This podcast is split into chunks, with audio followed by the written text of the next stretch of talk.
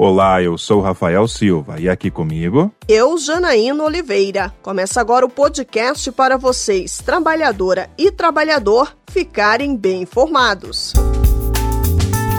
Direitos, cidadania, igualdade, proteção social, segurança, saúde. Esse é o Prosa de Trabalho, o podcast do Ministério Público do Trabalho. Um assunto recente tem preocupado trabalhadores, sindicatos e o Ministério Público do Trabalho. Estou falando do pedido de recuperação judicial, medida utilizada para evitar que uma empresa feche as portas, feito pela Americanas. A preocupação é que, diante da situação da empresa, que acumula dívidas de mais de 43 bilhões de reais, ocorra a chamada dispensa coletiva, demissão de vários funcionários ao mesmo tempo. E é sobre dispensa coletiva, medida corriqueira que conta com a forte atuação do MPT, para que não prejudique trabalhadores e a sociedade, que a gente conversa hoje. Saiba mais. Fique com a gente não existe uma legislação específica sobre a dispensa coletiva no Brasil. A consolidação das leis do trabalho CLT, alterada pela reforma trabalhista de 2017, diz apenas que ela pode acontecer, inclusive sem necessidade de autorização prévia de entidade sindical ou de celebração de convenção. Mas calma, não é bem assim. A Constituição Federal exige a proteção do trabalhador contra a dispensa coletiva. Por isso, neste sentido, o entendimento que prevalece atualmente sobre o assunto foi o que decidiu o STF no ano passado.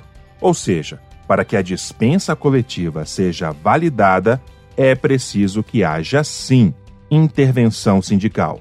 Isso mesmo, Rafael. Isso quer dizer que, para a validade da dispensa coletiva de trabalhadores, é indispensável que os sindicatos envolvidos tenham a oportunidade de dialogar com o empregador previamente. Aqui com a gente está o secretário jurídico da Central Única dos Trabalhadores, a CUT, Valeir Ertle. Ele defende como fundamental esse diálogo prévio. A empresa não precisa de autorização do sindicato, já que a Lei 13.467-2007, artigo 477A, retirou esta obrigação. Entretanto, uma decisão importante do STF manteve a negociação prévia como forma de forçar a busca de alternativas e de assegurar que os direitos é, e verba rescisória dos trabalhadores sejam assegurados, né? porque a situação é muito difícil, a pessoa é demitida, numa situação dessa ainda tem que estar tá brigando para poder receber o que é de direito. Né? Valeir, e como o sindicato age para que os trabalhadores não sejam prejudicados? O sindicato deve exigir que os motivos sejam citados, buscar alternativa ao processo, né, de, caso tenha esgotado sua atuação negocial, que o sindicato tem que fazer de tudo para que realmente isso não aconteça, né, articular, fazer pressão, fazer mobilização, fazer greve, se for o caso, fazer mobilização. Quando esgota a situação negocial, jurídica e de pressão política junto ao parlamento, executivos e opinião pública, isso é fundamental trabalhar todos esses segmentos para que a gente realmente minimize uma situação que é muito difícil para trabalhador, né? discutir critérios e formas e garantias de recontratação assim que superados os problemas.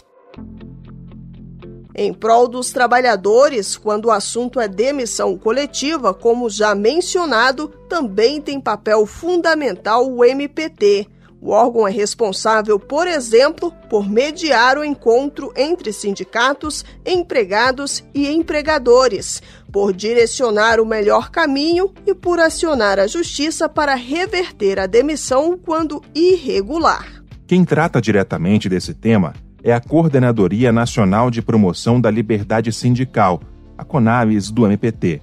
Aqui com a gente está o titular da pasta, Ronaldo Lima, e o vice-coordenador Jefferson Rodrigues. Procurador Ronaldo Lima, por favor, comece nos explicando quando pode ocorrer a dispensa coletiva e o que é preciso observar em relação a ela.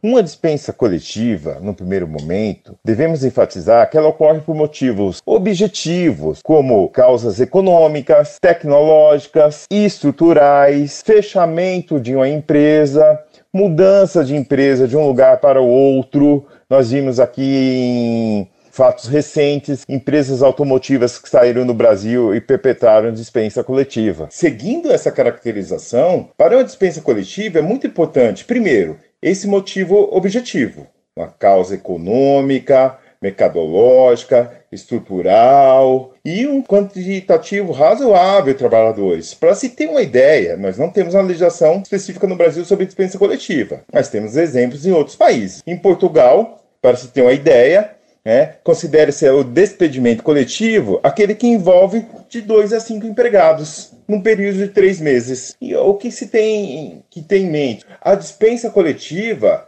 ela vai ter um motivo geralmente é, único ou similar para o grupo de trabalhadores dispensados. É, ela, para ocorrer, para ser perpetrada, realizada, ela deve ser precedida de um diálogo, de uma negociação coletiva prévia com a entidade sindical representativa dos trabalhadores.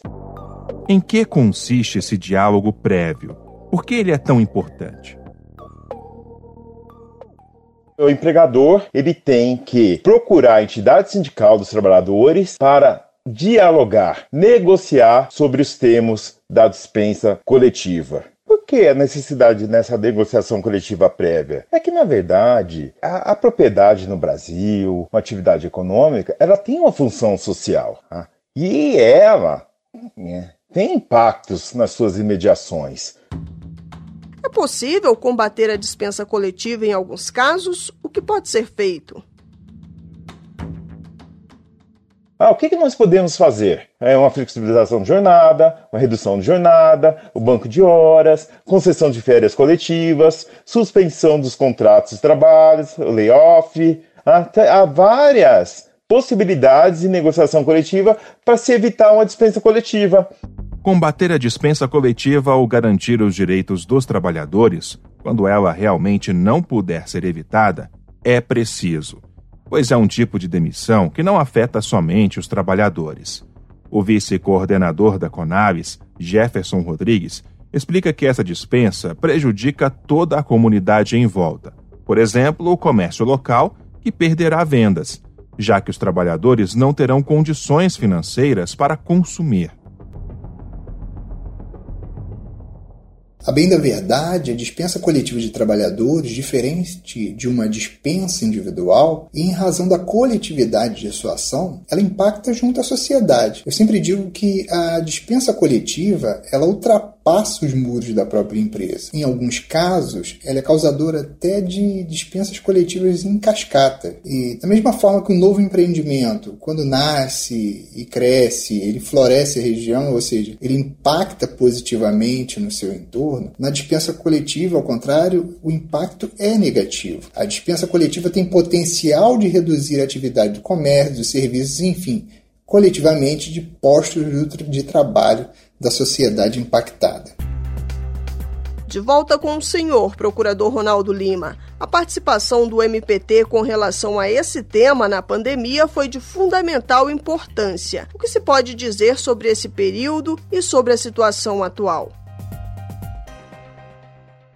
Nós tivemos a oportunidade de participar de várias mediações, de várias negociações coletivas, envolvendo possibilidade de dispensa coletiva, principalmente durante a pandemia de Covid-19. Então, a partir do diálogo social implementado por procedimentos de mediação no Ministério Público, nós conseguimos trazer soluções, conversar com empregadores e trabalhadores, ou no mínimo minimizar os impactos na dispensa coletiva, com manutenção de plano de saúde, planos odontológicos é, durante 12, 24 meses e vários outros benefícios, concessão de vale-refeição, indenizações que vão de 10, 20, 30 salários do empregado é, e vários outros parâmetros conforme o tempo de serviço, Hoje nós estamos com notícias de várias dispensas coletivas por motivos econômicos, é, e o Ministério Público do Trabalho vem tendo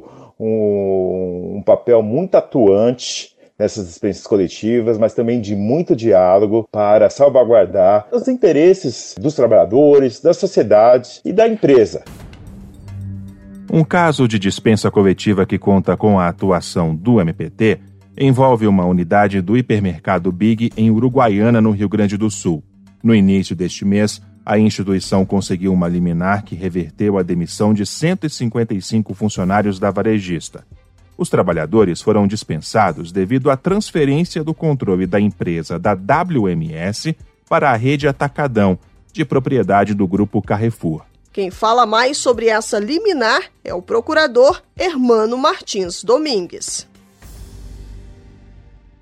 A medida liminar foi prontamente deferida pelo juízo da segunda hora do trabalho de Uruguaiana, determinando que as RES, né, as empresas WMS e Atacadão, não realizem outras dispensas sem justa causa, até que promovam essa negociação com os sindicatos, apresentem um cronograma de negociação coletiva realizado juntamente com os sindicatos, apresentem os documentos que foram pedidos pelo Ministério Público é, num prazo de cinco dias e reintegrou no emprego os empregados que tinham procurado o sindicato, manifestando interesse de permanecer no emprego, os empregados que são pessoas com deficiência, que foram dispensados sem justa causa e ficaram sem proteção social, bem como os empregados que tinham alguma estabilidade provisória no emprego, que eram sindicalistas que foram dispensados, as gestantes que foram dispensados, os membros da CIPA. Então, esse é o estado atual do processo. Essa liminar foi deferida, as empresas foram intimadas e atualmente elas estão no prazo para apresentação dessa documentação e realização dessas providências cautelares. Além desse caso, o MPT atuou em outros envolvendo a Ford e a Caoa Cherry. Atualmente, o órgão acompanha a situação da Americanas e se comprometeu em mediação a não realizar dispensa coletiva até o plano de recuperação judicial ser aprovado. Agora que você já sabe como uma demissão coletiva pode ocorrer somente quando realmente é necessária e com diálogo prévio entre empregador e sindicato, Fique atento. Diante de ameaça de dispensa coletiva sem essas regras, denuncie. Saiba mais com o procurador Hermano Martins Rodrigues.